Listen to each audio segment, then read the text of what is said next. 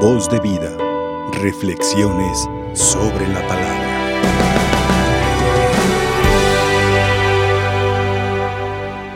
Queridos hermanos, la Iglesia Universal, nos alegramos por la fiesta que hoy celebramos del Padre Pío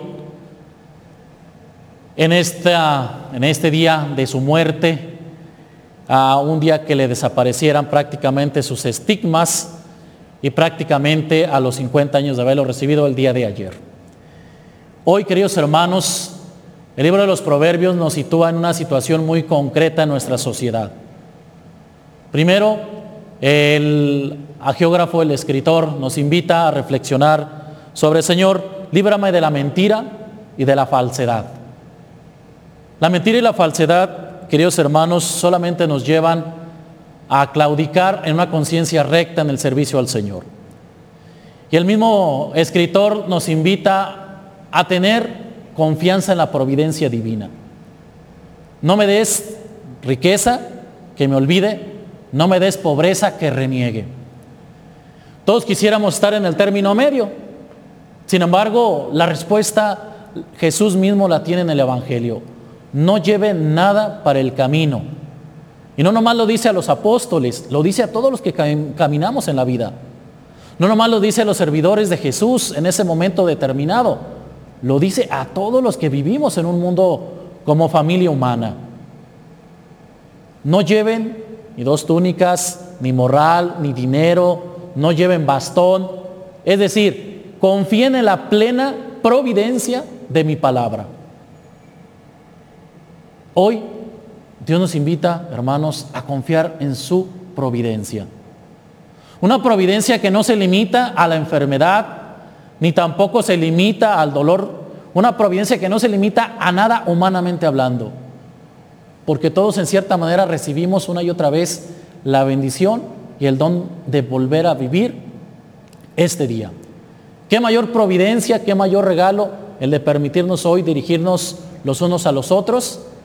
En este momento espiritual, en este momento de encuentro con el Señor y en este día de fiesta en la Iglesia Universal. San Pío tenía una frase interesante, como muchas hemos escuchado y están escritas. Una de las que me llama mucho la atención es la de que dice, reza, ora y no te preocupes porque la preocupación y desesperarte es inútil. Dios en su momento actuará.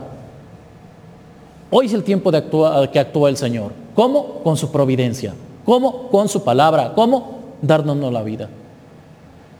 Y por eso la riqueza más grande que tenemos hoy es la vida.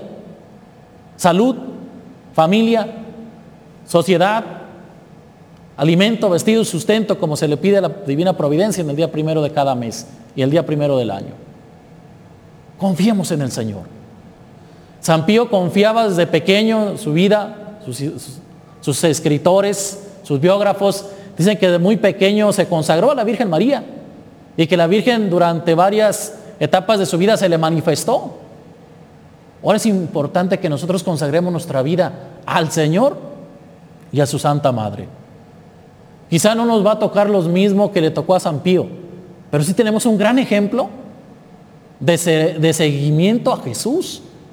Tenemos un gran ejemplo de riqueza espiritual para toda la Iglesia Universal.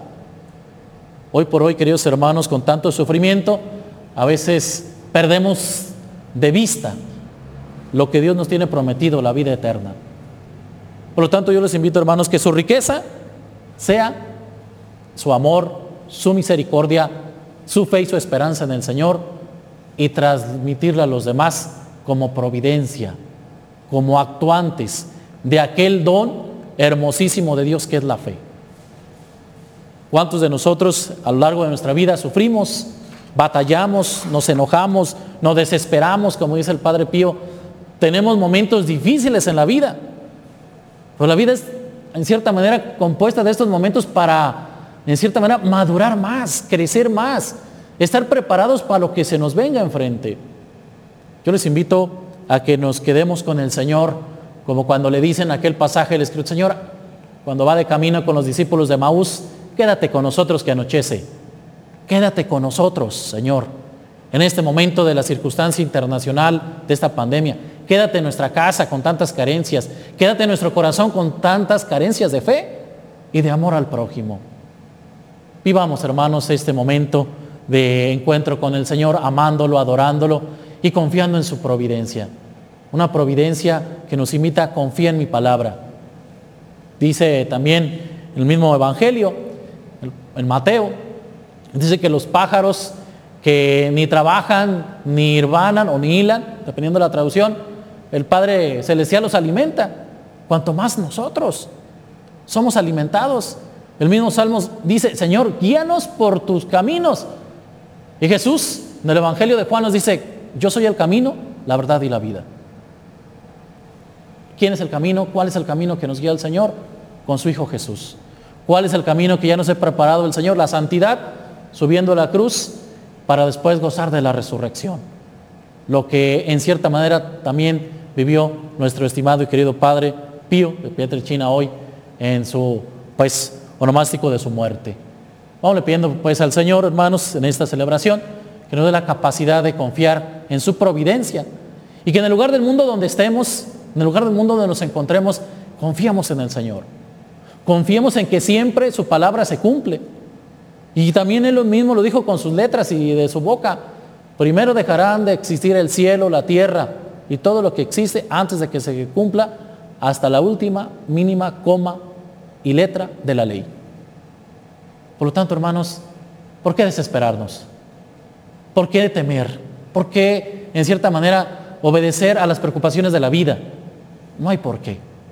Si bien son muy humanas esas preocupaciones, hay que darle su lugar, porque la primera preocupación es realmente cumplir la ley del Señor, la ley del amor, seguirlo. Y en ese seguimiento ir con Él a todos lados, curando nuestras enfermedades a través de la fe y ayudando a los que nos piden ayuda de diferentes maneras. Un consejo, una oración, si se puede con alguna ayuda material, ayuda material, pero que no se nos olvide siempre la oración los unos por los otros. Es la mejor herramienta, el mejor apoyo y la mejor arma para vencer toda duda y toda insidia del enemigo. Por eso, hermanos, pidámosle al Señor en este día la gracia de serles fieles a Él, hoy y siempre, y que su Santa Madre nos cubra con su manto para que a través también de su poderosa intercesión como Madre de Él y Madre nuestra, podremos salir vencedores de tantos y tantos embates de la vida, de tantas tristezas y dificultades que todos los días libramos como seres humanos. Que el Señor sea nuestra fuerza y que Él nos guíe a su presencia a través de su palabra. Que así sea. Voz de vida. Reflexiones sobre la palabra.